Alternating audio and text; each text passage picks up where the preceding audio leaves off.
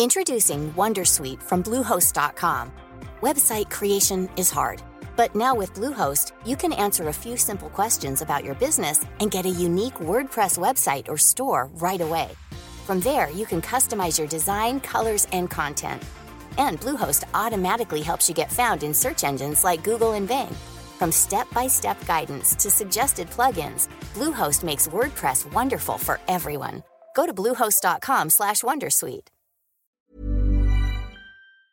No logro entender por qué nuestros abuelos o nuestros padres estaban acostumbrados a pagar por el contenido, lo pagaban cualquiera que este fuera, en, estoy hablando de, de, contenido noticioso, y hace 20 años esta industria fue la pionera en el proceso digital, en dar el salto, y se quedó allí, y ahora se cuestiona el por qué debo hacer que la gente pague por el contenido. Yo creo que la industria, sobre todo en Latinoamérica, tiene que hacer ese, esa corrección mental eh, en donde todas las industrias están dando de entregar valor al usuario, en que el usuario es el centro, en que cómo puedo darle mayor valor a ese usuario y que pues el usuario se ha dado cuenta de que cuando le entregan mayor valor está dispuesto a pagar. Eso está ocurriendo en todas las industrias, absolutamente en todas. Con toda franqueza, es una desconexión entre el medio y su lector. O sea, el medio todavía no conoce a su lector. Y yo voy a decir algo que, va a sonar durísimo y lo siento si, si, si hiero susceptibilidades, pero los medios de comunicación se están enfrentando ante una industria que está acostumbrada a escuchar al usuario. Los medios no. Los medios han sido comunicadores, pero siento decirlo, son muy malos escuchando. Muy malos escuchando, en general. Entonces, por primera vez, no son los dueños de la verdad, los dueños de la verdad son los datos, es así. Y por el otro lado, los está exigiendo la industria, esta industria digital exige escuchar mucho al usuario. Y los lectores y, y los medios no, eso es un rol que, no, que nunca han jugado. Una solución, pero no la única. Un camino posible, pero que requiere trabajo. Las suscripciones son presentadas como la panacea, pero no son en realidad más que una vía que deberá complementarse con muchas otras para que la industria de los medios sane de verdad. Las expectativas en torno a las suscripciones no deberán hacerse con premura ni pensando en que serán ellas las que garanticen la supervivencia. Su resultado es a mediano plazo, requiere de años para funcionar, de dos años en promedio, para representar del 15 al 20% del total de los ingresos, de cinco años para pensar en equilibrarse en relevancia con el modelo publicitario. ¿Qué funciona y qué no al implementar un muro de pago? ¿Por qué los medios locales pueden estar mejor posicionados que los medios nacionales para generar suscriptores? Es Darío Palacio y Casa, fundador y CEO de Syndicate, startup colombiana especializada en la calificación de usuarios propensos a pagar por una suscripción. Yo soy Mauricio Cabrera y este es de Coffee Americano, episodio 6, temporada 2. Comenzamos. Aquí comienza de Coffee Americano. Grandes historias para grandes storytellers. Un podcast continental sobre medios, historias, marketing y contenido con el sabor de Storybaker por Mauricio Cabrera. Storybakers les recuerdo que pueden recibir directo en su bandeja de entrada todos los insights, análisis y tendencias que genero para ustedes a través de mi newsletter. Suscríbanse en storybaker.co, así, sin M, storybaker.co. Todo lo que necesitan saber de medios, contenido y monetización directo en su correo electrónico. Nuevo episodio en The Coffee Americano. Me da mucho gusto saludar a Darío Palacio y Casa, quien es CEO y founder de Syndicate, una empresa que ya nos explicarás tú de qué va, pero para resumirlo, lo que está buscando es que los medios de comunicación entiendan que a partir del entendimiento de sus usuarios pueden desarrollar nuevas avenidas de monetización, avenidas de monetización además mucho más sanas, que las que encontramos cuando dependemos enteramente del modelo publicitario, que es uno de los desafíos que hoy todos tenemos en lo que respecta a creación de contenido, sobre todo desde el aspecto de medios de comunicación. Darío, bienvenido, muchísimas gracias por estar acá. Y para darle contexto a la gente, ¿qué es Syndicate? Pues Mauricio, un placer de verdad estar en tu programa. Yo soy uno de tus fieles oyentes, entonces me es muy extraño que tú me entrevistes a mí porque tú eres mi compañía, sobre todo cuando hago ejercicio los fines de semana, eres mi compañía fiel y estoy encantado de estar acá. Eh, Syndicate es una startup enfocada o obsesionada mejor en ayudar a monetizar el contenido de los medios y, y hacerlos más saludables. Nos paramos en dos verticales. La primera es que queremos mejorar el aumento el alcance del contenido a más audiencia, que la distribución del contenido en digital sea mucho más eficiente. Y la otra es que queremos monetizar el contenido identificando y calificando al lector que está más dispuesto a pagar por él. Esas son nuestras dos patas para, de la mesa. Cuando tú analizas la realidad de los medios latinoamericanos, ¿Qué tan cerca están? Y ojo, acá entiendo que podemos dividir a los legacy media que tienen una historia, que tienen un prestigio, que hoy ya podemos hablar de una serie de casos en particular en Argentina, en Brasil, en menor medida en el propio Colombia, en Perú, donde se ha validado que la gente sí que paga por contenido. Pero digamos tú con tu startup, ¿qué es lo que has visto que significa el principal desafío para que los medios de comunicación se convenzan, primero, de que el muro de suscripción, el muro de pago es una posibilidad, y segundo, para que de verdad alineen el producto con las necesidades del usuario y con las exigencias del usuario para decir, claro, sí vale la pena pagar por contenido, sí estoy en condiciones de hacerlo. Eh, eh, eh, Mauro, estás metiendo en la conversación muchas cosas que me muerdo la lengua cuando escucho tus podcasts y que ahora que tenga la, la oportunidad de expresarlo, eh, voy a intentar eh, describir con el mayor detalle posible todo lo que se me viene a la cabeza. Entonces vamos por partes. La primera, yo no logro entender, no logro entender por qué nuestros abuelos o nuestros padres estaban acostumbrados a pagar por el contenido, lo pagaban, cualquiera que este fuera, estoy hablando de, contenido noticioso, y hace 20 años esta industria fue la pionera en el proceso digital, en dar el salto, y se quedó allí, y ahora se cuestiona el por qué debo hacer que la gente pague por el contenido. Entonces, yo creo que la industria, sobre todo en Latinoamérica, tiene que hacer ese, esa corrección mental que lleva, o sea, esto, esto, esto yo no vengo de la industria, primero, yo, yo, no vengo de la industria de medios, yo soy, yo soy administrador de negocios, pero llevo 22 años en el tema digital y he podido ver muchas industrias. Eh, y, yo no entiendo por qué esta industria que fue la primera de la fila hoy es la última de la fila o una de las últimas. en donde todas las industrias están dando de entregar valor al usuario, en que el usuario es el centro, en que cómo puedo darle mayor valor a ese usuario y que pues el usuario se ha dado cuenta de que cuando le entregan mayor valor está dispuesto a pagar. Eso está ocurriendo en todas las industrias, absolutamente en todas.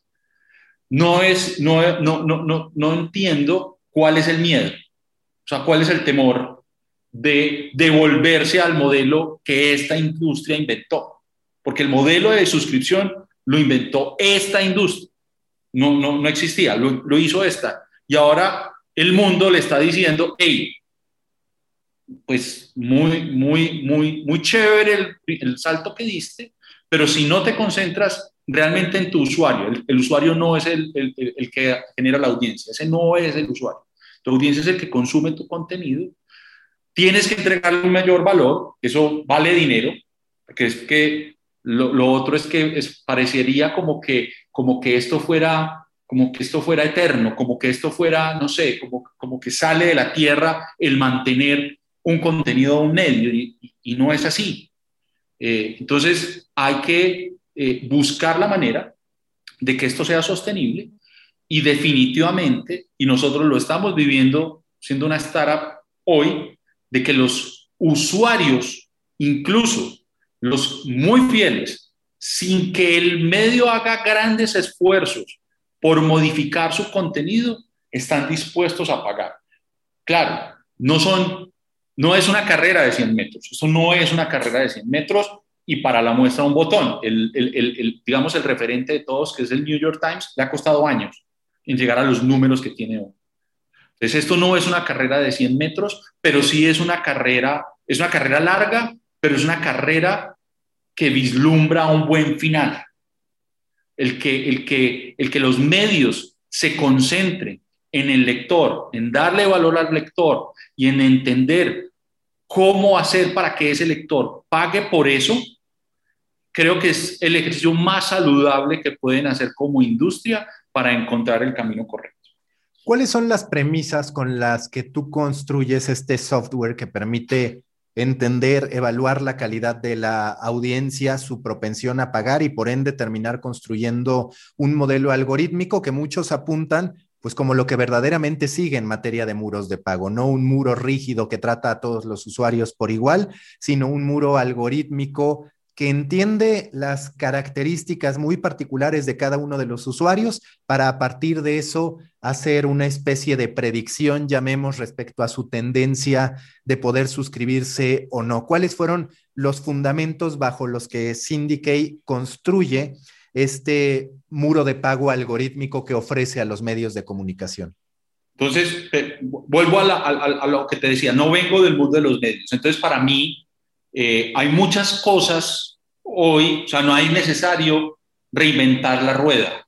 Entonces, listo, cuando, cuando estábamos en el ejercicio de que esto, esto, esto tiene que funcionar y tiene que haber una inteligencia detrás, empezamos a, a investigar y, y, la verdad, hoy Internet hay tres, cuatro grandes compañías que son las dueñas de Internet, gustenos o no.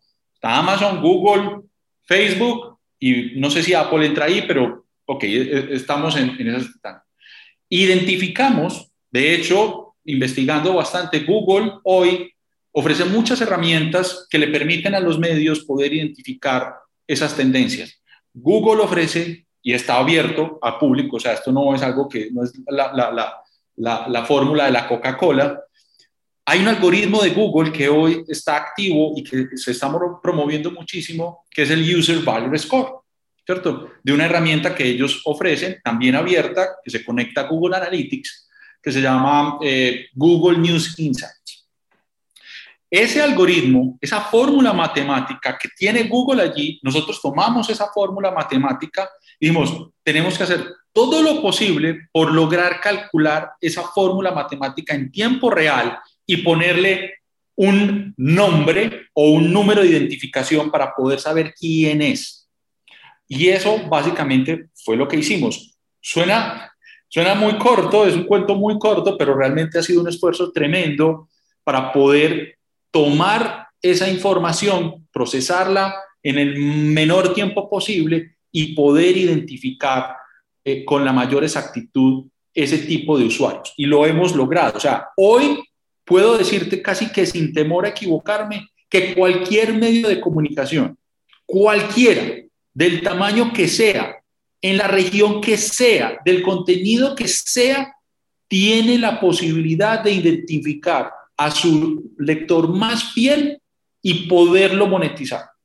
No me cabe la menor duda. Lo estamos, hoy lo hacemos con medios tan, tan, pues, perdón por la expresión, eh, voy a, voy a cambiar la expresión, tan importantes en su localidad, tan locales, pero tan importantes en su localidad, que eh, eh, eh, pueden hoy, a su ritmo, pueden monetizar y están monetizando a sus usuarios más fieles. Lo están logrando.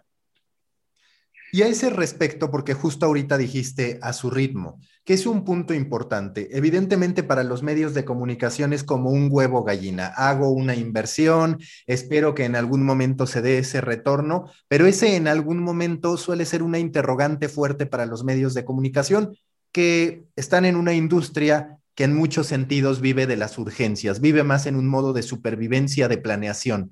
¿Tú qué es lo que les planteas a los medios de comunicación? Por ejemplo, hablas de medios locales que de manera natural tienen algunas ventajas sobre los grandes generalistas y por el otro lado algunas desventajas instaladas. La desventaja es el alcance, pero paradójicamente esa falta de alcance o de cobertura lleva a que puedan tener una audiencia muy bien identificada.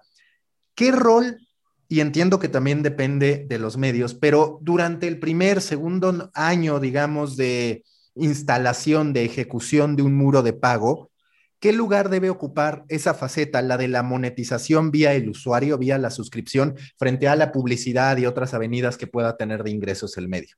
Pues mira, qué buena pregunta.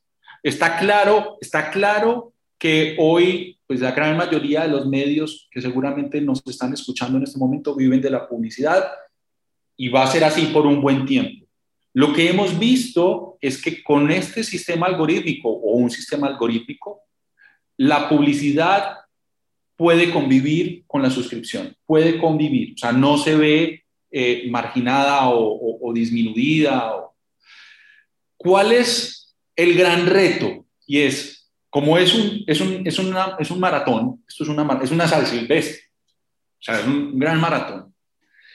Y el tema de la inmediatez, eh, eh, pues sí, digamos que los números no van a ser, no te van a lograr cubrir eh, en una primera instancia, no sé si un porcentaje apropiado de la publicidad. Pero lo que sí estamos viendo, pero lo que sí estamos viendo es que un usuario, un usuario fiel, un usuario que ya paga por esa suscripción, es 20 veces más fiel que cualquier otro usuario. Es decir, finalmente lo vas a poder monetizar no solo por la suscripción, sino que puedes llegar a monetizarlo por otros, por otros vestigios. O sea, no sé, podrías, o sea, te, toca ser muy creativo y, eso es muy importante para los medios para poder empezar a, mover en prioridad lo urgente de lo que es vital, porque es que una cosa es que esto es un paciente que hoy está, digamos, en, en un estado crítico de salud y tú le tienes que dar ciertos medicamentos para que reaccione pero esos medicamentos se los tienes que reducir, se los tienes que cambiar por otro, por otro, por otro, porque sabes que al final eso pues, lo puede condenar. Es, un poco complejo este, este paciente. Y, y, es mejor desde ya poder irle agregando a ese proceso de supervivencia un sistema de monetización que a la larga, que a la larga sabes que va a ser mejor sabes claramente que va a ser mejor. No sé si estoy logrando responder, responder tu pregunta. Es decir, ponerle ya una ubicación es como, o sea, es como ir a la, es, como estar en, en, la ventana del futuro. O sea, sabes que va a pasar, pero quieres que pase ya. No, no va a pasar ya, pero va a pasar. Entonces, ¿por qué no lo, por qué no lo intentas preparar desde ya? ¿Por qué no, por qué no lo haces? Entonces, ese, ese, ese punto medio no es sencillo. No es sencillo. Seguro que trabajas con medios de distintas dimensiones, con distintas expectativas y propósitos, pero en términos generales, a partir de la implementación del software de Syndicate en eh, los distintos publishers, ¿cuál dirías que es el porcentaje que has identificado de lectores que califican para decir, detrás de este lector hay una potencial monetización, hay una potencial aceptación de una suscripción? Qué preguntaza. Estás tirando duro. Eh, pues mira, lo que estamos viendo es una tendencia, incluso a través de la herramienta de Google, o sea, para no, para no irme como por, por, cajas negras, sino la misma herramienta de Google que te puede dar una, una primera gráfica de qué tantos brand lovers, como le llaman ellos, tienes en promedio, en promedio está entre un 5 a un 10%. No nos hemos encontrado del total de la audiencia, del total de usuarios. No nos hemos encontrado eh, medios que tengan un porcentaje mayor, la verdad, y hemos visto muchos. Claro, hay medios que tienen unos números de totales de, usuarios y un 5, un 10% suena muy interesante.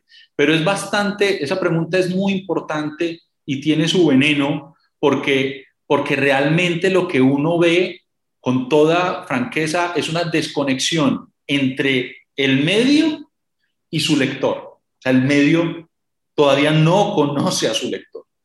Y yo voy a decir algo que, que, va, que va a sonar durísimo y lo siento si, si, si hiero susceptibilidades, pero los medios de comunicación se están enfrentando ante una industria que está acostumbrada a escuchar al usuario. Los medios no. Los medios han sido comunicadores, pero siento decirlo, son muy malos escuchando. Muy malos escuchando, en general. Entonces, por primera vez, no son los dueños de la verdad, los dueños de la verdad son los datos, es así. Y por el otro lado, los está exigiendo la industria, esta industria digital exige escuchar mucho al usuario. Y los lectores y, los medios no, eso es un rol que, no, que nunca han jugado. pero hay que hacerlo. Es que, es que, es que lo que, lo que, te, lo que te compartía internamente eh, es que uno ve una industria eh, sin herencia. O sea, es como cuando una familia, listo, uno, las generaciones o las familias o los países sobreviven o las ciudades sobreviven o los, o los poblados sobreviven porque hay generaciones atrás que se van a encargar de hacer lo que los adultos hoy tienen que hacer. Y esta industria, lo que uno percibe es que no está siendo atractiva para las nuevas mentes y para los nuevos talentos. Los talentos están yendo a otras industrias que son súper atractivas eh, banca, eh, fintech, retail, eh, inteligencia, no sé, alimentación, no sé. Hay unos retos que las nuevas generaciones quieren abordar. Y la industria de los medios es como, no, pues, chévere, si, si viene alguien aquí de datos de analítica. No, o sea, tienen que abrirse las puertas y hacer que entren toda esta nueva generación de talentos, porque si no, no va a haber ese reemplazo generacional, no lo va a haber. Y, sin reemplazo generacional, pues se acabó esa familia, no tuvo hijos, no tuvo descendencia. Y, ok, chévere, pero eso es lo que, nuevamente, lo que veo yo desde afuera. No, y que ahora que lo comentas, a ver, un medio de comunicación que pueda tener 10 millones, por ahí tiene el 10% de esos 10 millones susceptible de ser suscriptor. Habría que hacer las matemáticas para decir, bueno, las suscripciones no te van a resolver todo el problema porque podrán llegar a representar 20-25% de tus ingresos ya que lo hayas evolucionado en el tiempo. Y tú me dirás si de pronto crees que el promedio de ingresos de un medio de comunicación en general puede alcanzar un mayor porcentaje a través de las suscripciones. Pero a lo que yo voy esa que muchas veces, y esto es algo que yo vivo desde dentro de la industria, el medio de comunicación tiende a menospreciar, si lo quieres ver así, el alcance de, por ejemplo, un newsletter de autor. Pero tú te puedes encontrar con que el newsletter de autor puede tener un 20-30% de usuarios susceptibles de suscribirse. Entonces, en algún punto esa brecha entre el supuesto medio masivo y el creador de contenido independiente, el periodista que hizo su propia audiencia, puede no ser tan diferente porque el creador de contenido va creciendo, su porcentaje susceptible de suscribirse es mayor que el porcentaje susceptible de suscribirse, aunque tenga más alcance que el del medio de comunicación. Es decir, ahí se produce una batalla muy interesante respecto a quién es más factible que logre una suscripción. Correcto, pero, pero es que, ojo, ojo que no todo tiene que ser visto como la ejecución de la suscripción, que es vital, está, clarísimo, sino ¿por qué ocurre la suscripción? O sea, ¿qué le estoy entregando yo como medio o como, como, como, como editor a ese usuario para que diga, coño, voy a hacer clic y voy a pagar? Y, y, no solo pagué esa vez, sino que me quedé conectado. y, y, participo. Y, o sea, ¿qué, ¿qué es lo que hay detrás de ese evento de suscripción? ¿Qué es lo que está haciendo? O sea, ¿qué es lo que está haciendo bien en su contenido, en su titulación, en, su, en sus imágenes? O sea, todo, el, todo lo que hay detrás de lograr eso. Entonces, entre, y me voy a volver a las preguntas que me estabas haciendo antes. Entre más yo entienda ese lector, entre más eh, entienda su consumo, su forma de, de navegar, su forma de interactuar conmigo, mayor probabilidad de éxito voy a tener. O sea, es que, es que el, el, el, que yo puedo acelerar esa probabilidad de éxito como medio, yo la puedo acelerar y la puedo mejorar. Voy a poner el caso de los newsletters. Tú no te puedes llegar a imaginar, o seguro que sí, lo mal planteadas que están las estrategias del newsletter en los medios. Súper mal planteadas, muy, muy básicas. Pero toda la información, todo el análisis, todas las estadísticas muestran que no hay una herramienta hoy que genere mayor fidelidad para un lector que es un newsletter. Entonces, entonces es como, pero, pero, pero, pero, pero, pero, pero, o sea, sí, sí, nuevamente, no estamos entendiendo la información y los datos. Entonces, seguimos, es como querer eh, tapar el sol con los ojos o correr contra la corriente cuando, es que es así. Sea, y, y, el newsletter es una herramienta que permite saber quién abrió, cuándo lo abrió, a qué hora lo abrió, hasta dónde lo vio, eh, por qué lo vio, qué hizo después de, qué más información necesitas. Pero, pero es como, es porque, porque, es decir, a veces siento que es un, un tema de, de desconocimiento de qué hacer, entonces no, mejor no me meto ahí porque pues no me siento natural, no, no, no, no estoy en mi ambiente. Y ese es el mayor, o sea, ese es el mayor reto y la mayor preocupación que debe tener este, esta industria. O sea, y hay que, y hay que probar, hay que probar, no hay, como dicen los gringos, no, no es una bala de plata única. Una estrategia le va a funcionar al New York Times, otra estrategia le va a funcionar al tiempo, otra estrategia le va a funcionar a la Nación Argentina, otra estrategia le va a funcionar al Universal de México, eh, pero no puedes quedarte con una sola receta. Hoy no, hoy no puedes darte ese lujo.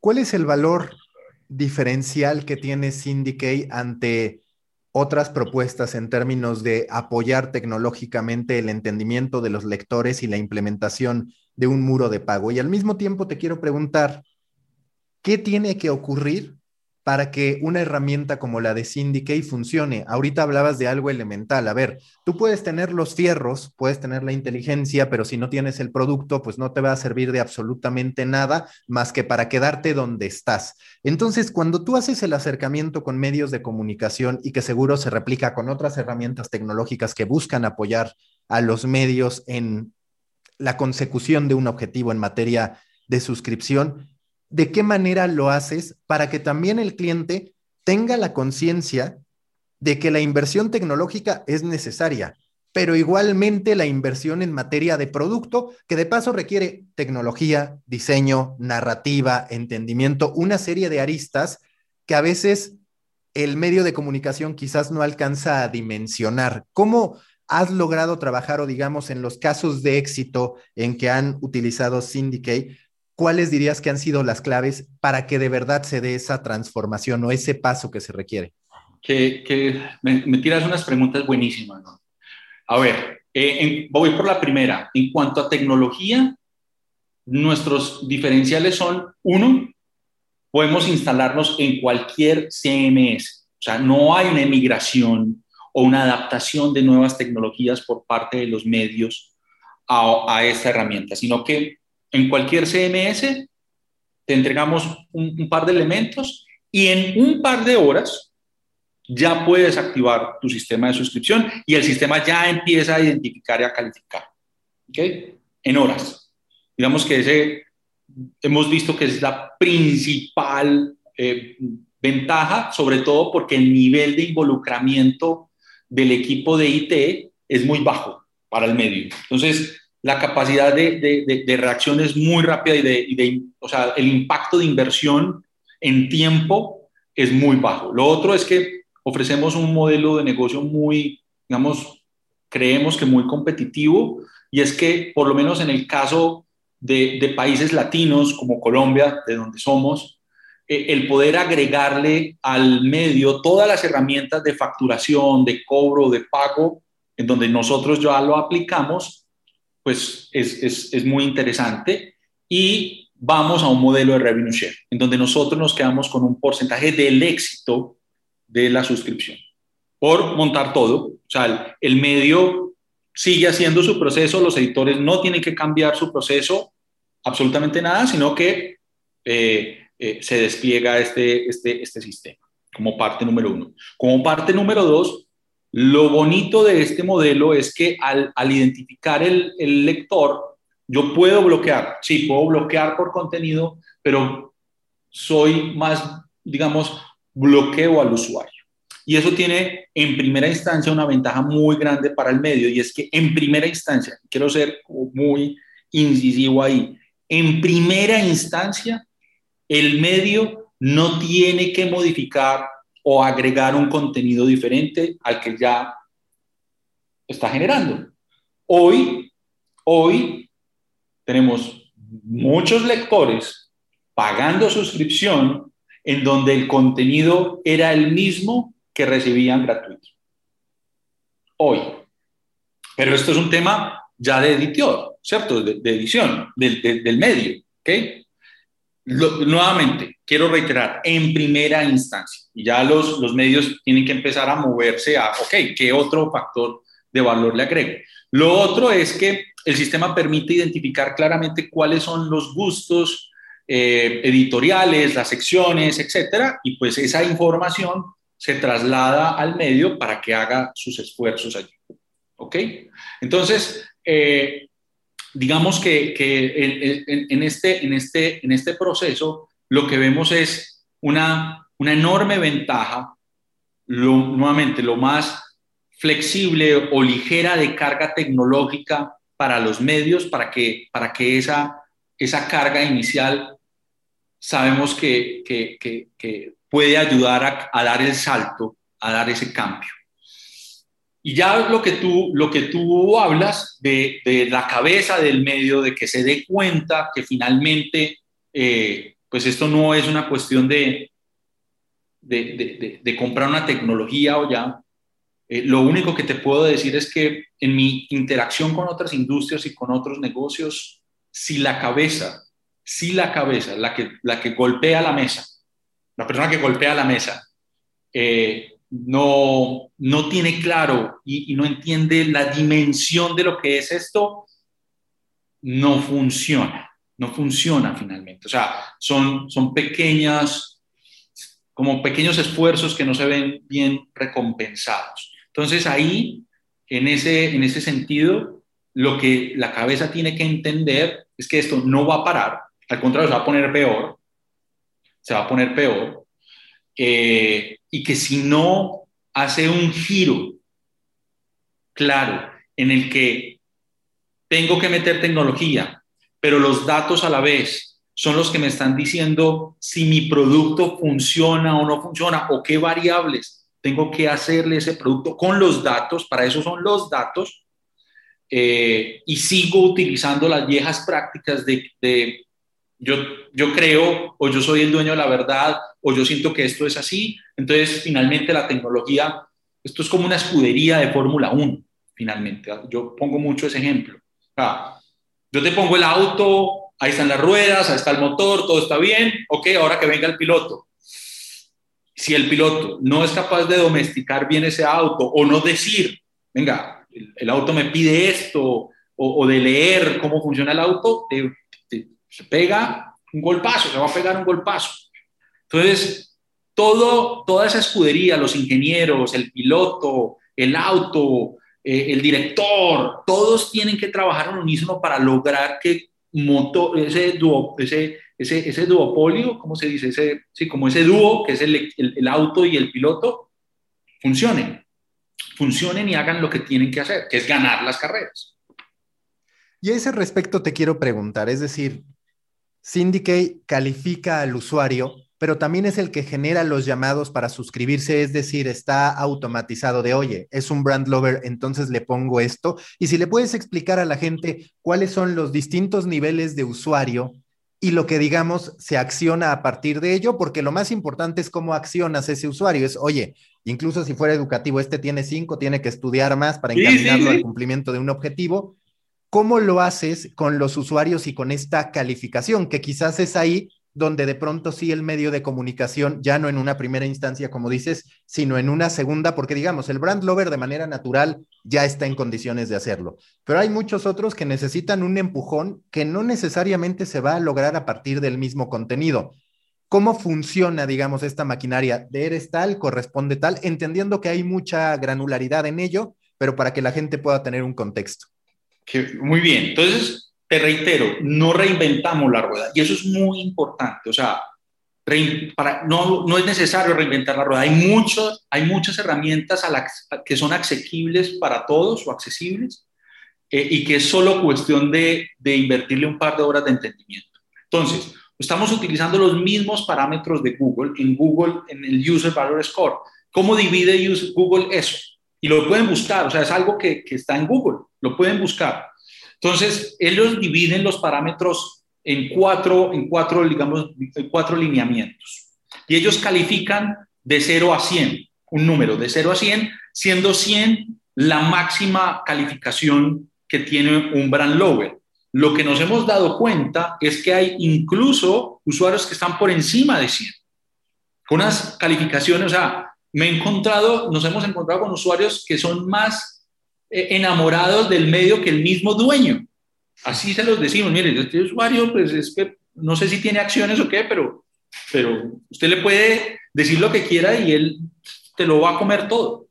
Entonces, eh, hay un espectro que va de 0 a 50 aproximadamente, en los que Google denomina casual raiders. Los casual raiders son, entraron una vez, eh, que, que, también se pueden llamar como esnaqueadores de contenido, que son los que eh, cazadores de títulos o una imagen muy sensacionalista van al título, entraron, te vieron y se fueron. Esos son los casos raiders.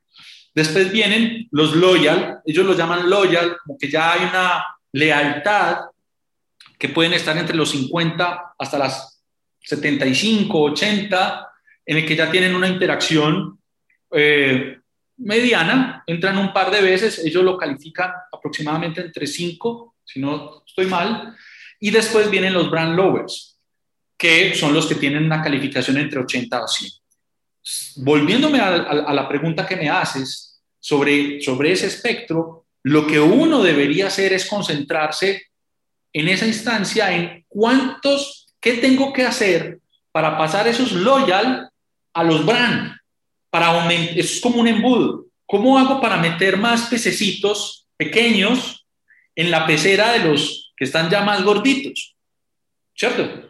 Y, y, y, y, a la vez, ¿cómo? Porque normalmente los embudos de los casual a los loyal van de, de, de, arriba hacia abajo, o sea, como, como estamos hablando, no sé cómo, cómo, cómo dibujarlo eh, eh, eh, en, en, la explicación para que las personas que nos escuchan lo puedan entender.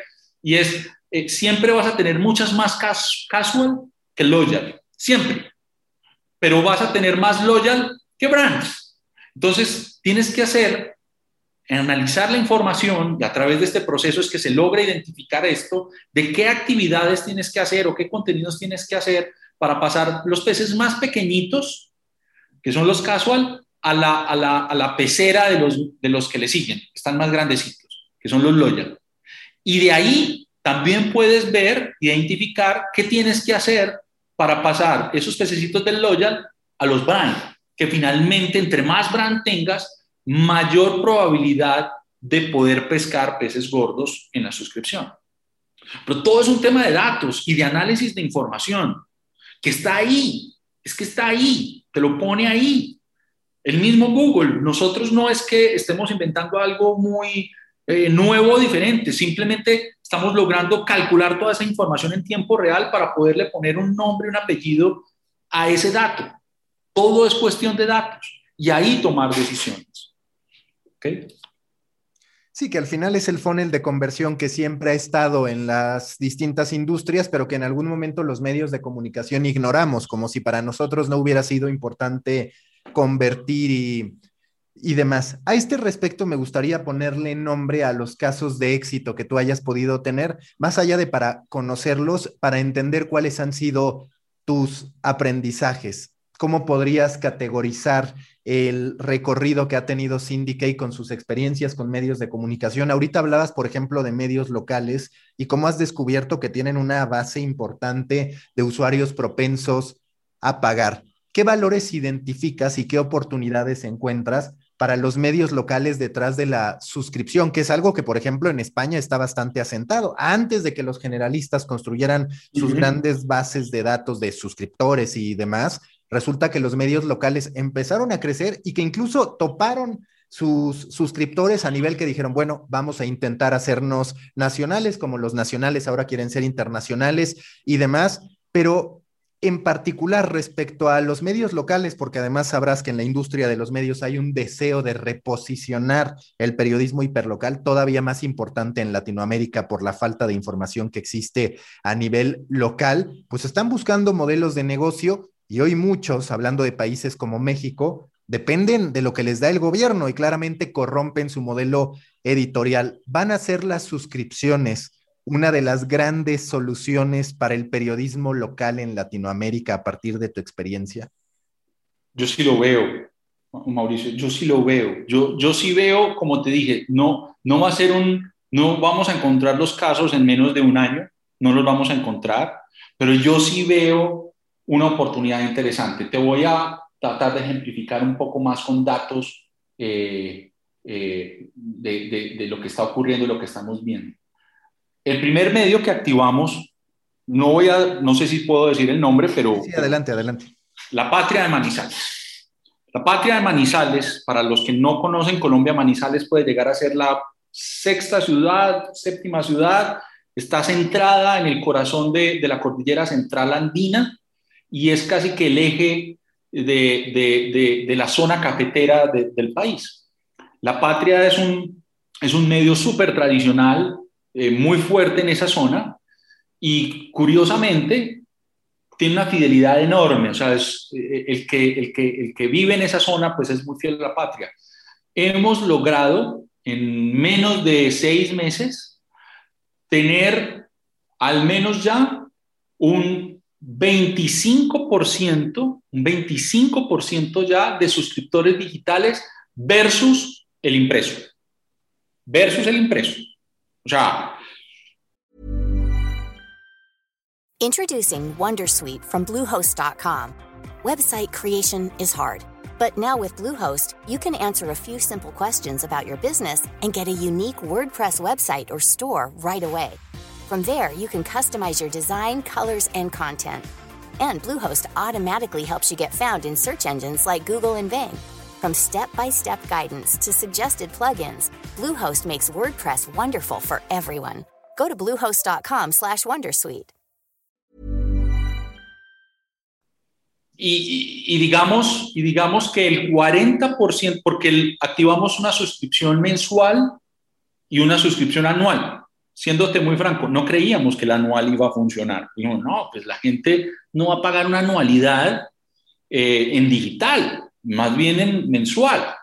Y curiosamente, el 40% de los suscriptores están pagando anualidades. Anualidades. ¿Ok? Entonces, digamos que a la vuelta de un año, muy posiblemente va a tener lo que tenía en usuarios o en suscriptores impresos, ahora en digital. Un medio como la Patria de Manizales, a la vuelta de un poco más de un año. Eso es mucho, eso es poco, eso es rápido, eso es muy lejos, no lo sé, pero es un comienzo. Te voy a ejemplificar con, con, otro, con otros casos.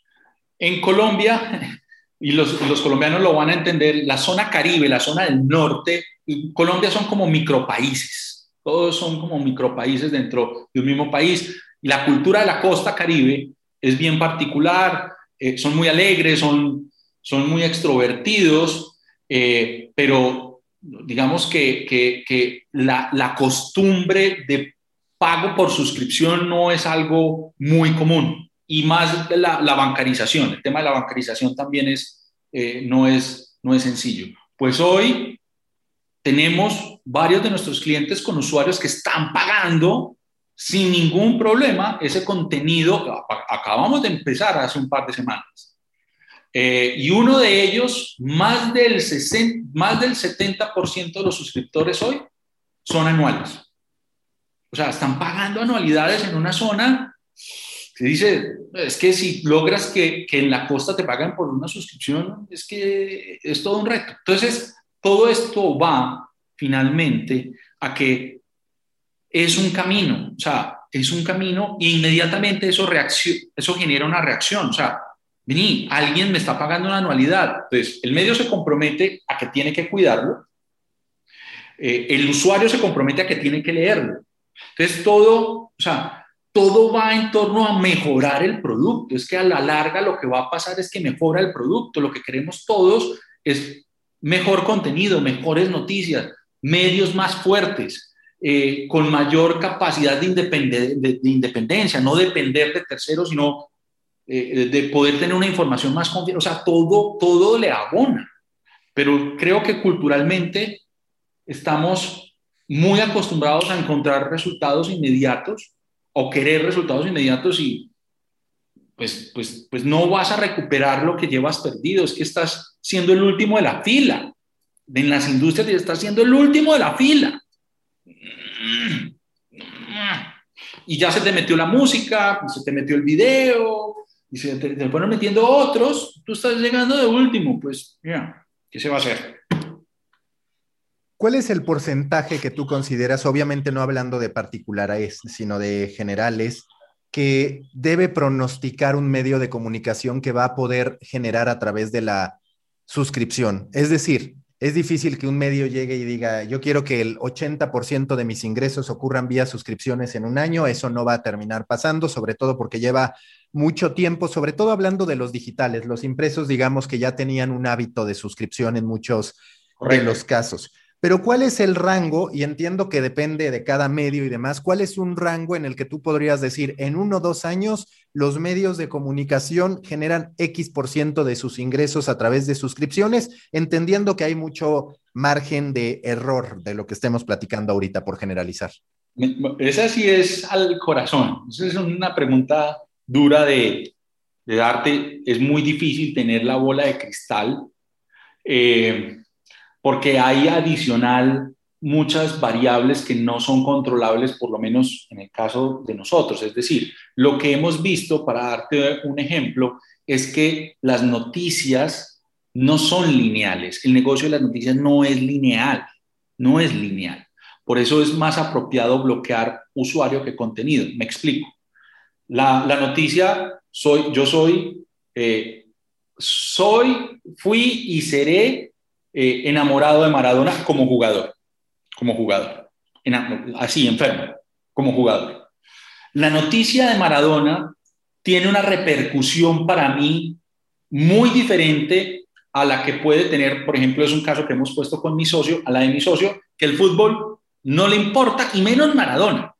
Entonces, dependiendo de la noticia, ¿qué va a pasar? Si hay muchos fanáticos de Maradona, como yo, inmediatamente va a haber un, absorbo de contenido muy potente sobre, sobre, ese, sobre esa noticia. por lo tanto, el número de suscriptores se va a disparar. Mientras que, pues, los que no les gustan a Maradona, pues no van a, pues no les va a importar, van a leer otro contenido y posiblemente ese, esa ejecución de calificación no se va, no se va a lograr. Entonces, eso, eso es muy importante que los medios entiendan que el proceso de suscripción no es lineal, no es algo lineal, sino que es, es por las circunstancias que ocurren. Por eso el New York Times y todos los que estuvieron antes con el proceso de suscripción con el COVID les fue muy bien, por esa noticia. ¿Ok? Entonces, eh, digamos que hay muchas variables, pero si pudiera tirar unos dados, unos dados al juego, nosotros estimamos, estimamos, viendo un poco el comportamiento en el caso del medio de Manizales, que a la vuelta, a la vuelta de dos, de dos años, al menos, al menos, eh, eh, podría llegar a tener, no, conozco los números de, publicidad, pero yo esperaría que entre un 15 o un 20% de los ingresos sí podrían ser parte del el sistema de suscripción. No sé si, nuevamente, no sé si eso es mucho, no sé si eso es poco, pero si vemos un crecimiento continuo, por lo menos eh, eh, en estos medios, nuevamente, que tienen unos limitantes tecnológicos, que va en crecimiento nuevamente. A la vuelta de un año, un año y medio, es un medio que antes tenía usuarios, N usuarios en impresos, los va a poner emular en digital. Y de ahí va a seguir creciendo, porque tiene, tiene que ser. Eh, si tú logras cerrar el tema del, de, la, del churn, empezar a controlar ese churn eh, con un buen contenido, pues mira, no es descabellado que, en tres, cuatro o cinco años, eh, pues ya no tengas que depender tanto de la publicidad como posiblemente lo tienes ahora. Es difícil hoy, es, es difícil concretarlo, pero, pero yo sí lo, es decir, yo sí lo veo muy viable. Y que están incluso los que opinan que no debe ser 50-50 la aspiración, de 50 publicidad, 50 suscripción, sino que hemos de tener la mayor cantidad de alternativas posibles de monetización ante cualquier cambio que se pueda venir. Ese es el, esa, es, esa es la frase correcta.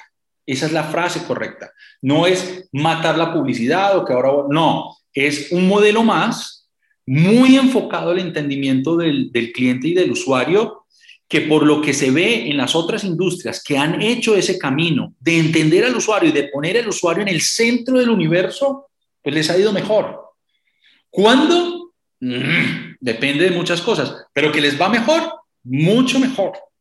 Entonces, es mucho mejor pensar en el lector en el largo plazo que en el anunciante es que no, no, no, tiene sentido. El lector, el, anunciante va y viene, el lector está ahí, y si logras tenerlo ahí por mucho tiempo, pues mejor. Entonces, es, es, creo que es la fórmula correcta a largo plazo.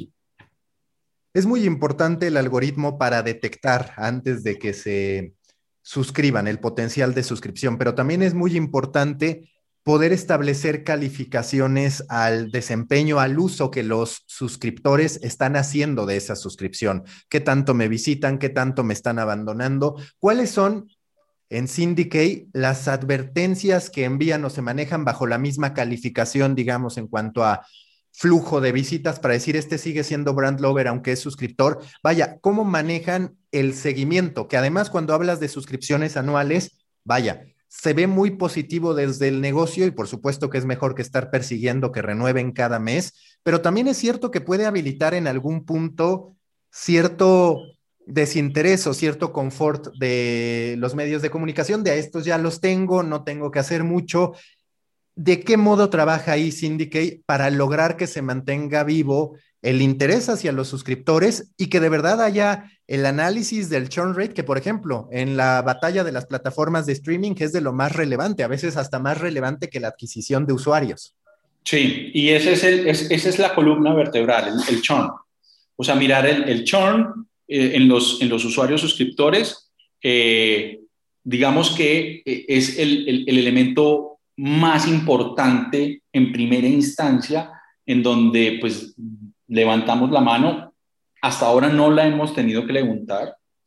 Eh, no nos ha parecido, es decir, lo que hemos visto a través del algoritmo es que él se autorregula, el algoritmo se autorregula. ¿Qué quiere decir eso? Es decir, si un usuario que está teniendo una calificación en el mes de enero, por alguna razón se fue de viaje, ahora se puede viajar poco, pero no sé, está descansando o, o pasó algo, en febrero esa calificación baja o cambia, es la mejor, es mejor palabra, cambia y por lo tanto el sistema va a entender que todavía no, no es el momento. ¿Ok?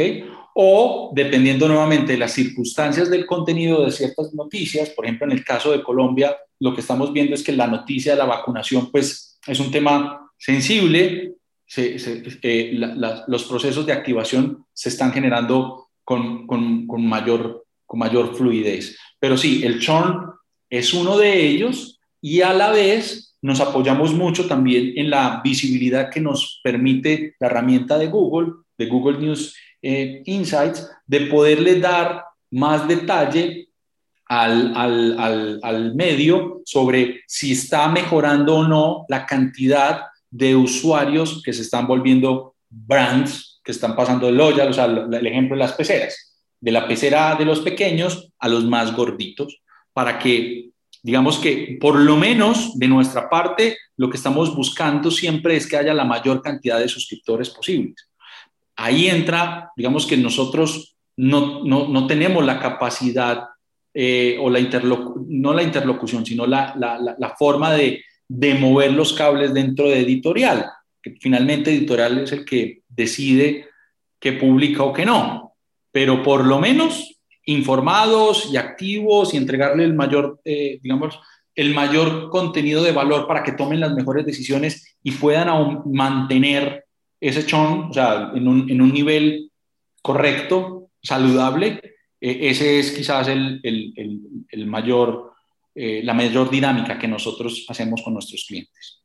Hace rato hablábamos de cómo los medios de comunicación de pronto no establecieron un diálogo, se olvidaron de poner al usuario en el centro. Yo te quiero preguntar, en esta estrategia de suscripción, ¿qué tan relevantes son los recordatorios? Yo organicé, como organizo varios rooms en Clubhouse, y hablaba del elemento del replayability, algo que está muy presente en la industria de los videojuegos, que refiere a cuántas veces el usuario va a jugar un título después de haberlo terminado, ya sea porque quiere un mejor resultado, porque le faltaron ciertos mundos por desbloquear y demás, que incluso, por ejemplo, ahora caí víctima de, en Apple Arcade de un juego de Bob Esponja que abiertamente te pregunta, oye, quieres saber qué ha ido pasando en fondo de bikini y te llama a habilitar notificaciones, que es algo que de manera muy burda han intentado hacer los medios de comunicación, pero que, por ejemplo, el New York Times sí que tiene. Es decir, una marca tan poderosa, aún con tanto prestigio, está de manera recurrente enviándote recordatorios de, oye, tú que eres suscriptor, este es el contenido que tengo para ti. ¿Qué tan relevante es la estrategia? Pues Mira, en muchos sentidos de email marketing, más allá de los newsletters, pero en términos generales de los recordatorios que un medio de comunicación tiene que hacerle a sus suscriptores de aquí estoy y este es el contenido. Mm, Mauricio, es muy bajo, la verdad. La verdad es muy bajo. Y es lo que te, decía, es, o sea, es tan básico, a veces es, es casi que inexistente. Entonces es porque, nuevamente, pues, ¿cómo, ¿cómo le voy a recordar yo al, al, lector que me lea? ¿Por qué le tengo que recordar? Pues porque sí se lo tienes que recordar. Ah, en, en, en la universidad, un profesor de publicidad nos decía algo como, eh, la publicidad, háganse de cuenta que ustedes van en un avión, ¿cierto? El avión despega y la publicidad es lo que te vas, está haciendo que te ayudando para despegar. Y cuando llegas arriba, pues tienes que mantener de alguna manera esa potencia, porque si le bajas la potencia se va a caer el avión. Y esto es así, o sea, tienes que, o sea, hasta tienes que mantener ese contacto y esa comunicación permanente con el usuario. Pero eso solo ocurre cuando te paras, te sientas y dices, carajo, si, si yo me debo es al lector, ¿cómo hago para que el lector me vea más, me lea mejor, le entrega una mejor experiencia, si le tengo una mejor experiencia me va a consumir más, si me consume más, pues voy a poner monetizar más, y entonces ahí te haces toda esa serie de preguntas de cómo hago para que el lector entre más y interactúe más conmigo. No necesariamente porque puse en redes sociales algo o porque él, él tiene que llegar a mí. Es que él tiene que llegar a mí. No, es que el, eh, eh, creo que lo has dicho varias veces en tus, en, tu, en tus entrevistas y es ya las noticias, o sea, ya uno no busca las noticias, ya uno no le, llegan, tiene, le, llegan a uno. Uno está, o sea, uno es, uno es, un imán de, de, noticias y de contenido. El que más el que más brinque, el que más esté ahí, el que, el que de alguna manera me haga recordar permanentemente que, que, que, es bueno leerlo, pues se empieza a ganar. Pero, pero es que la industria, nuevamente, no ha tomado buenas prácticas de otras industrias que ya están logrando hacer eso. Es que, es que hace 20 años era inimaginable, inimaginable que íbamos a pagar por música en Internet. Era inimaginable. O por un video, o, por, un, o por un juego. Inimaginable, nadie se le ocurría eso. Pues, ya está pasando, ya está pasando, va a pasar más. Viene una generación, viene una generación que están haciendo con un Netflix, con un Spotify, con, una cantidad de cosas, con temas de gamificación, eh, de educación, que hay que pagar por él.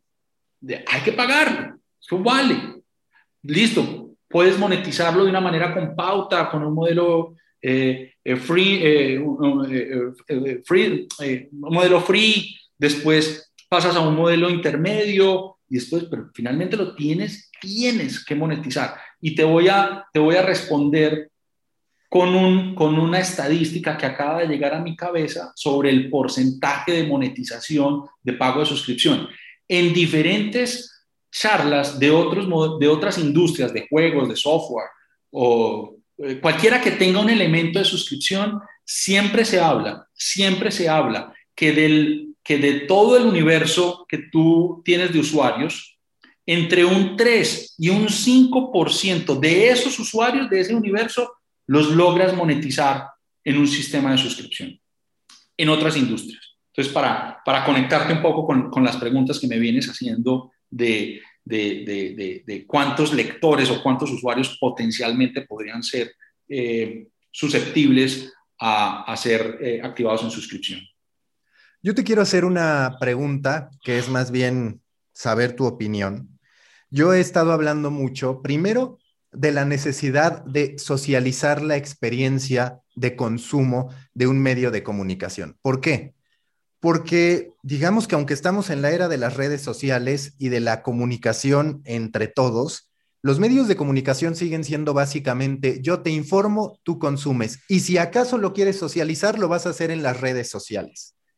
Y yo lo que digo, que ahí creo que puede ser una oportunidad para gente como tú, incluso yo reconozco que es algo que me gusta mucho explorar, que ahora vendrá un boom de empresas tecnológicas que no se presentan como redes sociales, sino como soluciones para los medios de comunicación, no solo en el ámbito de califica a tus lectores para que se logre una suscripción, sino, por ejemplo, oye, no tiene sentido que el New York Times con sus periodistas, por los que paga mucho dinero, tengan sus rooms tipo Clubhouse, pero en el ecosistema del New York Times en vez de tener lo que estar haciendo afuera. Entonces, te quiero preguntar, para ti sí es una de las máximas necesidades de los medios el socializar esta experiencia, el que puedan hablar entre sí, no solo entre periodistas y personas y lectores, sino también entre lectores y lectores, por así decirlo. Claro, mira, Mauricio, es que nuevamente, y perdón que sea tan repetitivo, no vengo de la industria, sino que me he encontrado con esto.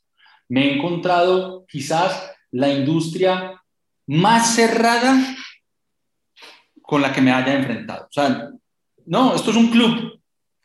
Es un club, ¿cierto? Y aquí solo algunos privilegiados eh, entran. Eh, entonces, es, una industria muy hacia adentro. Eh, nuevamente, está acostumbrada a comunicar, pero muy pocas veces a escuchar. Se lo decía al director de la, de la CIP, a, a Ricardo Trotti, le decía, yo no puedo creer por qué esta industria, esta industria debió haber inventado eh, TikTok. Clubhouse lo debió, debió, haber nacido acá, en esta industria, debió haber nacido. Pero, pero es que la, la verdadera transformación digital no es un tema de bits o de, o, de, de, de, fierros, de, código. Es un tema de, interactuar, de cómo me, cómo me nutro del otro, cómo comparto buenas prácticas, cómo fluye la información de un lado a otro, porque es que muchas cabezas conversando y hablando de, con diferentes talentos y con diferentes conocimientos, lo único que hacen es nutrir una idea y un proceso. Entonces, que definitivamente es una industria que tiene, pero por favor, pero, pero por favor, se tienen que abrir. O sea, tienen que, nuevamente, es una industria que tiene que abrir las puertas a que eh, talentos como, no sé, antropólogos, eh, psicólogos, eh, expertos en datos, expertos en, arquetipos, estadísticos, matemáticos, quieran entrar y ver, aquí, aquí, qué retos hay, qué problemas hay, cómo los vamos a solucionar, cómo vamos a hacer más, cómo vamos a resolver el problema de los fake news, cómo lo vamos a resolver. Pero es que eso no se resuelve únicamente desde el editorial. Eso se resuelve juntando muchas mentes y decir, bueno, ¿cómo, cómo hackeamos este tema? Entonces, el, el, el, lo, que yo, lo que siento que nos está demostrando, por ejemplo, el New York Times, para mí es como la película de Back to the Future. Ese es el futuro. Vaya van. Y entonces, listo, siempre vemos el New York Times como el gran... Eso no lo vamos a poder alcanzar. Claro que va a pasar, claro que va a pasar, porque es que el New York Times sí se ya está dando cuenta que el epicentro del negocio se llaman los lectores y hay que protegerlos y cuidarlos a como dé lugar, a como dé lugar y se nutre y escucha y venga y, interactúo. Por, hace poco le, también leí por ahí que la gran debilidad del New York Times es que nació en la, en la, digamos que se revitalizó, nació hace 100 años, pero se revitalizó hace 5. Pero si el New York Times fuera hoy una startup, ¿qué startup tiene hoy 10 millones de usuarios pagando por su contenido? Ninguna. El problema es que es el New York Times, pero ninguna tiene eso. Si fuera una startup, miren, estuviera más valorizada que Amazon. Ninguna. Ninguna tiene ese número. El, problema es que es de vieja data, pero, pero está logrando hacer la transición. ¿Por qué no se puede hacer eso? ¿Por qué no? ¿Por, por qué nos da siempre como la, uy, no, pero es que es el niño, pero es que eso es lo que tiene que ocurrir. ¿Por qué no se pueden juntar? Eh, hace también, no sé si lo viste, que, Telefónica anunció que va a crear en España el Netflix de, de los medios. Yo no sé si va a salir o no va a salir, pero, pero, pero, pero, pero si todo el mundo está diciendo que va para allá, ¿por qué los medios en Latinoamérica, el, GEA, el, el, Grupo Americano de Grandes Medios, el GDA, perdón, eh, corrígeme si estoy eh, eh, diciéndolo como no es, ¿por qué no crean en Netflix? Pero si son los dueños del contenido más importante para todos los latinoamericanos, por Dios. Pero es que ponerse de acuerdo y, abrir, y abrirse, te, te, voy a mostrar, te voy a mostrar que no soy tan poderoso ni tan bravo como me pintaba. Entonces, hay que, hay que escuchar, hay que ser receptivo, ser abierto, buscar nuevas posibilidades, que las hay, lo que pasó con el COVID es que nos demostró que esto es una industria fundamental para la humanidad. Eso es muy importante porque es fundamental. O sea, están las industrias fundamentales y las que no. Esta es fundamental. Esta es fundamental. Y hay que darle el puesto, el lugar que, que, que se merece, pero con las condiciones y con los instrumentos y con el alimento y con los, y con los insumos que el mundo de hoy exige. Hoy exige otras cosas, otras, otra serie de conversaciones, otra serie de inventivas, otra serie de actitudes, otra serie de mensajes, otra serie de pensamientos. Hay, pues, hay mucho por hacer, mucho por hacer. Y ahora te quiero decir, he estado escribiendo también, reflexionando mucho que así como está el B2B, el B2C, tendríamos que hablar del media to journalist, que es una reinterpretación de cómo se ve a sí mismo el medio para entender que en cierto modo los beneficios que puede entregar a sus periodistas pueden ser semejantes a los de las redes sociales, es decir, marcas ya instaladas, como lo está haciendo Forbes, que para mí es el gran caso. Forbes dice, yo tengo una fuerza de ventas que el periodista independiente no va a tener.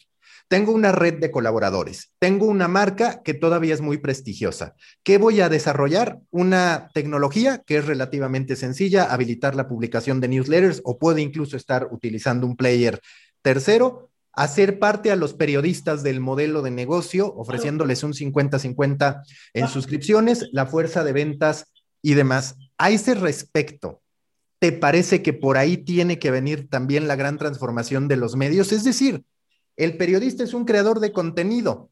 Si tú, medio de comunicación, eres capaz de entregarle mejores condiciones que una plataforma que puede ocurrir, pues entonces vas a tener al mejor talento desde ese aspecto, desde el periodístico, cuando menos. Pero Mauricio, patenta eso rápido. Ojo que estás tirando una idea.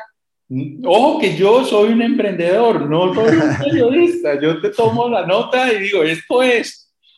No, es que es, es decir, es probar, pero eso que estás diciendo tiene toda la coherencia y lógica posible.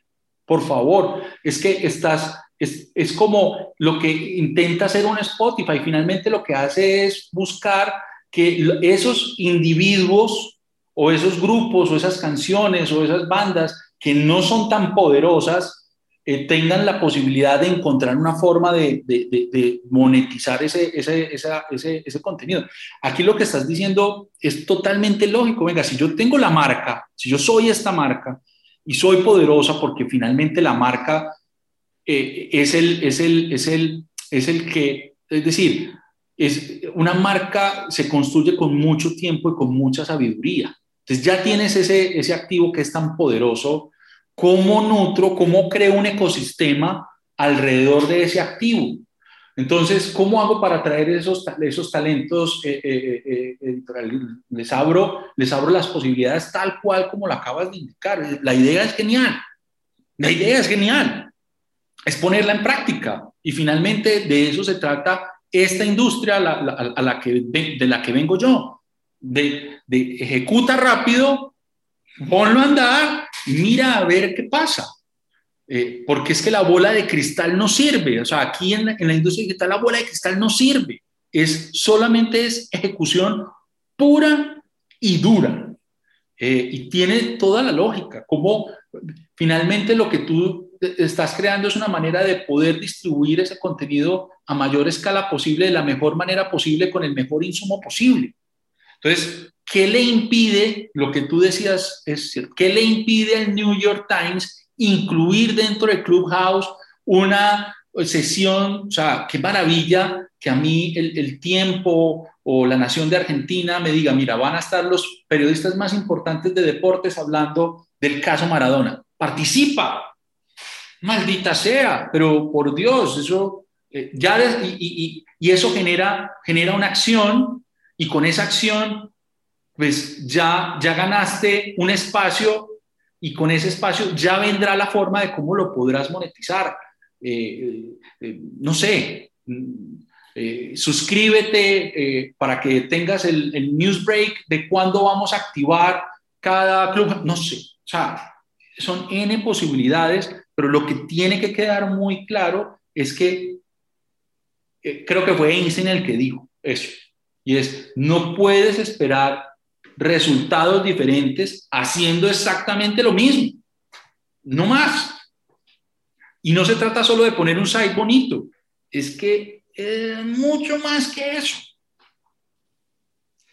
Y te quiero preguntar ahora ya para ir finalizando, ¿cuál es tu opinión sobre los primero los micropagos y después las propinas para los creadores de contenido. Están las dos vertientes.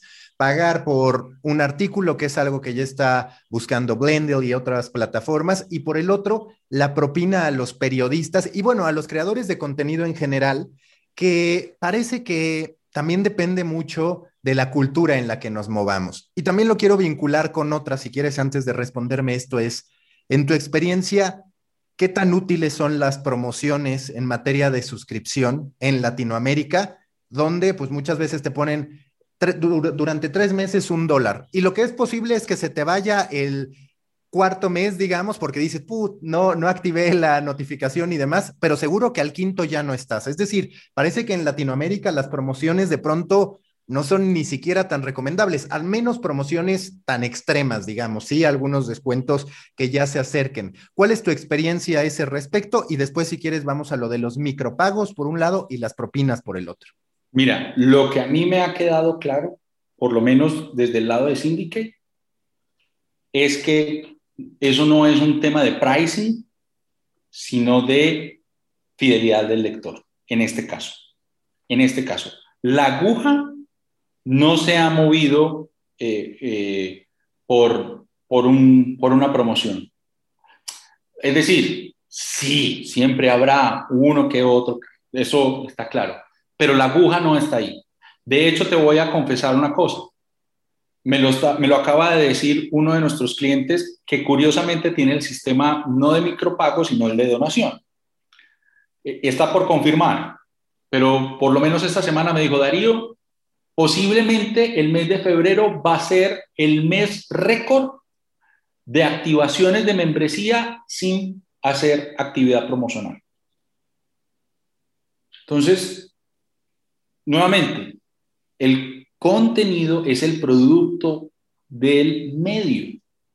No es si el producto es bueno o y o el usuario que tienes está claro que tienes valor ahí, lo va a pagar. Lo importante es entender ese comportamiento y cómo hacer que más de esos quieran pagar, quieran pagar. Eh, espero haberte resuelto la pregunta, pero, pero curiosamente nosotros no hemos visto un factor diferencial con un movimiento promocional. Y ahora la parte de los micropagos por un lado y la otra las propinas a los creadores de contenido, que es algo que otra vez estamos viendo en redes sociales donde cada vez más se asume que las redes sociales deben tener soluciones de monetización para el creador de contenido, idealmente no dependientes de la publicidad, porque además la publicidad te habla de escala y entonces evitas que se construya esta clase media de creación de contenido que es muy importante. Y por el otro, las propinas para creadores de contenido, que sería interesante también verlas trasladadas en un medio de comunicación. Oye, si tienes a tu periodista cubriendo en vivo, asumiendo que por fin regresan los en vivo a los medios de comunicación y demás, pues posiblemente la gente le querría dar una propina a esa persona. No me gusta cómo se escucha propina en español, pero es la traducción. es la realidad, es que es la traducción. Mira, qué bueno. Qué buena analogía la de la propina. Pero es que es verdad. A ver, yo no, es decir, lo que pasa es que ahí sí me meto en, en, en el corazón del dueño editor eh, del medio y lo que significa el medio en sí para la sociedad. El, el medio tiene esa disyuntiva que tiene que ser como un servicio público, pero un servicio público pues que tiene que ser bueno eh, que a la vez tiene que cumplir una acción social, pero que también tiene que ser un negocio. Y esa, digamos, esa palabra negocio, así como la, la, palabra propina es dura para algunos, posiblemente la palabra negocio sea dura para otros. Pero finalmente tienes que hacer sostenible ese negocio, por más, eh, digamos, bien que le hagas a la sociedad. Entonces, el tema de las propinas, ah, no sé, digamos que creo que es un punto intermedio entre la publicidad y la suscripción y es como, no te quiero decir que te estoy cobrando, pero finalmente te quiero seducir para que me pagues por algo. Entonces, eh, a la larga, a la larga, yo no sé qué tan, qué tan generosos van a estar los usuarios eh, que no digamos que, que, no están completamente comprometidos y o eh, ya, digamos, activados en un sistema de suscripción. Eh, es una apuesta, es una apuesta que trata de balancear ese, esa disyuntiva entre negocio y, servicio social, pero yo creo que es mejor ponerle nombre a las cosas. Nosotros por lo menos en Latinoamérica lo sabes, que, que nos gusta como adornar mucho las cosas. Mira, ¿sabes qué? Tienes que pagar. Es que, es que, es que, por, es decir, ¿por qué un lector que consume 100 páginas, que lo hemos visto, 70 páginas eh, al mes de un medio, con todo lo que eso conlleva para un medio crear ese contenido, hermano, tienes que pagar. Es que eso vale. Y no sé si con una donación de un dólar va a ser sostenible, no lo sé. Seguramente no. Hay que pagar más. ¿Quieres mejor contenido? Pues paga por él. ¿Quieres mejor música? Paga por ella. ¿Quieres tener un, un concierto del, del, carajo? Con, con, pues paga por él. Es así. Es, es, ese mundo. Y el tema de los micropagos, o, es decir, finalmente, finalmente, el, el, el, el micropago, va a haber un problema, eso sí está claro, y es que, y me incluyo como usuario también, va a llegar un momento en que hay demasiados micropagos que sostener.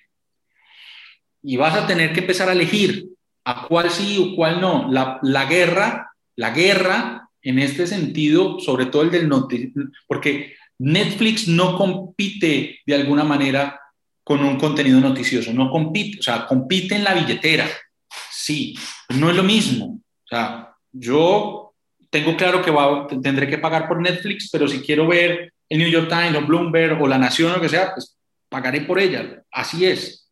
Pero lo que sí va a pasar es que va a haber una selección de qué medios voy a pagar y cuáles no, según el contenido o la calidad del contenido o qué tanto me conocen a mí esos medios para que me mantengan eh, eh, seducido. Y ahí, es decir, esa, esa, esa, esa va a ser la próxima, la próxima pelea.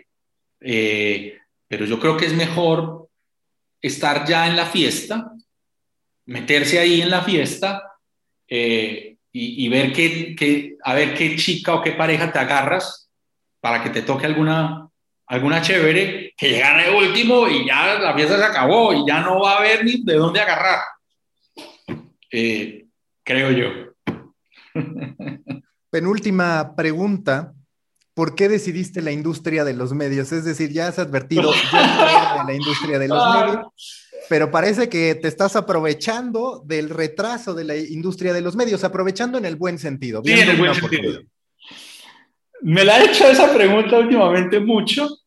Eh, de, hecho, en un, proceso en el 2019 de aceleración con Rockstar que estuvimos en Bogotá, nos dijeron específicamente eso. Vengan, ¿por qué se están metiendo a la industria que va más atrás y no se meten en la industria de la banca, que todo es cool y todos quieren estar allá?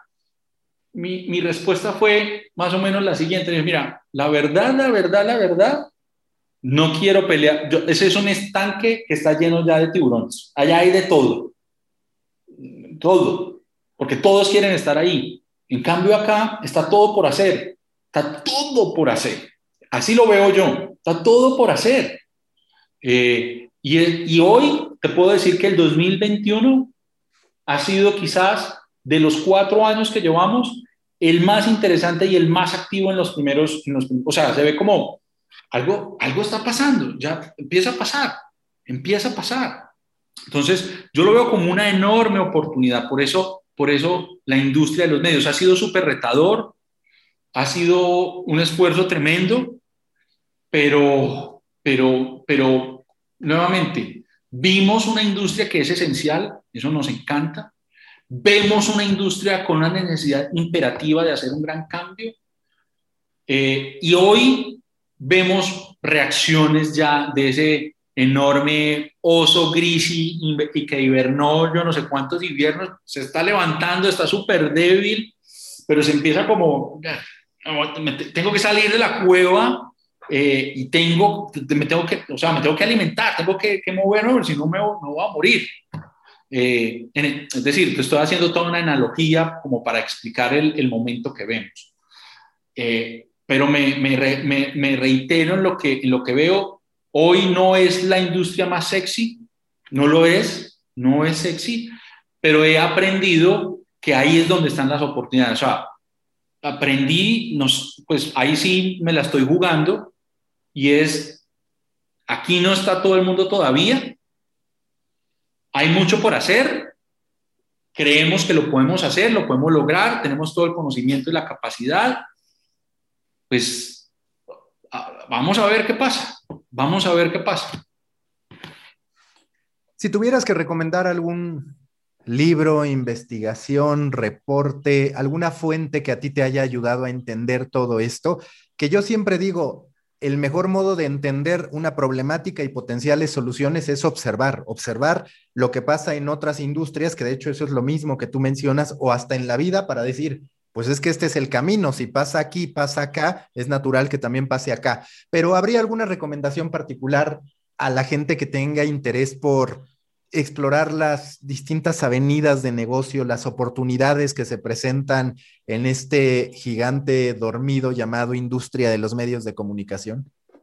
Pues mira, eh, digamos que yo utilizo varias fuentes. Eh, hay un libro que a mí me, gustó muchísimo, eh, que lo recomiendo mucho, sobre todo para esta industria que está despertando, y es Google cómo lo haría, se llama así, y Google cómo lo haría. Y es una ejemplificación de, cómo el modelo Google de, de velocidad, de simple, de, su modelo interno de negocio se puede aplicar desde la fábrica de gaseosas como Coca-Cola hasta una iglesia, hasta un colegio. Entonces, te permite como, como vislumbrar de otra manera esta, en este caso, esta industria y aplicar como muchos de sus conceptos. Ese es uno muy bueno que yo recomiendo y que, y que permanentemente mantengo en mi cabeza. Últimamente estoy buscando, eh, para alimentarme de, de, de, esta industria, utilizo mucho un colega tuyo, no sé si ya lo has tenido en entrevista, que es eh, David González de la red de periodistas muy interesante el ejercicio que él hace, que incluso arranca como con un newsletter privado y va abriendo el espectro al site, pero ha sido una fuente muy interesante, me parece que hace unas investigaciones y una profundidad de los negocios eh, en digital y lo que están viviendo los medios que, que me resulta pues eh, fabuloso. Eh, te, podría, te podría dar inicialmente esas, esas dos referencias como, como de contenidos. Eh, no es porque esté aquí, ya te lo dije al principio, me parece que estás haciendo un trabajo maravilloso. A mí, de verdad que, que, la forma como estás abordando la industria eh, sirve un montón, no, nos sirve un montón. Y, y e invitaría, por último, por último, a que leyeran o que se inscribieran en el blog de una de la quizás la mejor aceleradora que existe hoy en, en, el mundo, que es Y Combinator de Estados Unidos. ¿Por qué ese blog? Porque te inyecta de una cantidad de ideas, de nuevos productos, de nuevas startups, que, que, que es deslumbrante y, que de alguna manera lo hacen a uno como, pero venga, pero ¿por qué se inventaron esto acá? ¿Qué puedo hacer aquí? O sea, es un reto al cerebro de cómo me muevo y cómo puedo de alguna manera alimentar eso que está ocurriendo con estas nuevas compañías y ver qué es lo que está ocurriendo en el mundo para poderlo llevar a esta industria. Para mí esos serían como, como los puntos de referencia. La última pregunta de siempre en The Coffee Americano, si tú fueras un tipo de café a partir de tu personalidad, de lo que quieres proyectar, ¿a qué sabría el café Darío Palacio? Un americano mega clásico. mega clásico, fuerte, caliente, porque eh, eso, pues, eh, muy apasionado de, ese sabor, con un sabor muy profundo y muy penetrante, pero que es ese, ese sabor y ese olor que, es como el despertar de la mañana. Ese es como, uy, qué bueno este café. Lo necesitaba para arrancar. Ese, ese sería el café Darío. Muchísimas gracias, Darío. Mucho éxito con Syndicate. Gracias, gracias, Mauricio. Un placer. Busca la próxima semana un nuevo episodio cargado con grandes historias continentales, endulzado con acento latinoamericano y narrado por grandes storytellers de Coffee Americano, un podcast de storytellers para storytellers, un podcast de Storybaker por Mauricio Cabrera.